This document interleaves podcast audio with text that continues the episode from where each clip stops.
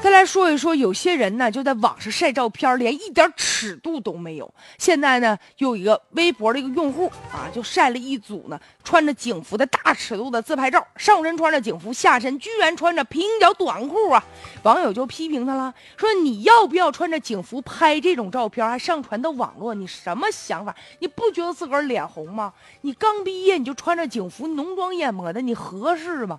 现在发照片的这个博主已经发现了，他是单。山东市公安局振兴分局的一名辅警，因为造成不良的影响，已经被辞退了。目前已经收回来辅警的服装以及标识了。那现在他原来所在的那个学校呢，辽宁警察学院的团委也已经呢发布声明说，经过调查啊，这女辅警呢确实是他们学校的王某，姓王。但这孩子呢，现在就做出了这种不雅的行为啊，造成了恶劣的影响。所以学校呢，现在决定啊，要也要吸取教训。杜绝类似这方面的事儿再次发生了。这人呢，就因为穿着这个制服啊，穿着警服，然后呢，自己呢拍了这种不雅照，现在已经被辞退了。你说冤不冤呢？有些人说，本来找工作就不容易啊，现在就为了几张照片。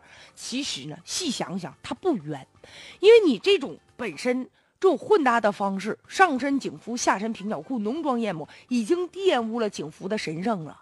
而且这种自拍可以，但自拍要有底线，要有尺度啊！如果你穿着这个警服飒爽英姿的啊，来展现一下咱们当代警察的精神风范，我们给你点赞呢。而且警服它承载着是法治的权威，不是你用来炫耀的。现在我就看有些人买那个假的警服啊、警官证啊，然后就拍各种照片，给自个儿撑门面呢，觉得好像自己啊成为炫耀的资本，可牛了呢。但是啊，警服上的徽章啊，那不是说你用来炫富的资本呢。所以现在入职就应该，你要知道你从业这个职业，你将要遵守的什么样的行业的规范，你要恪守职业的道德。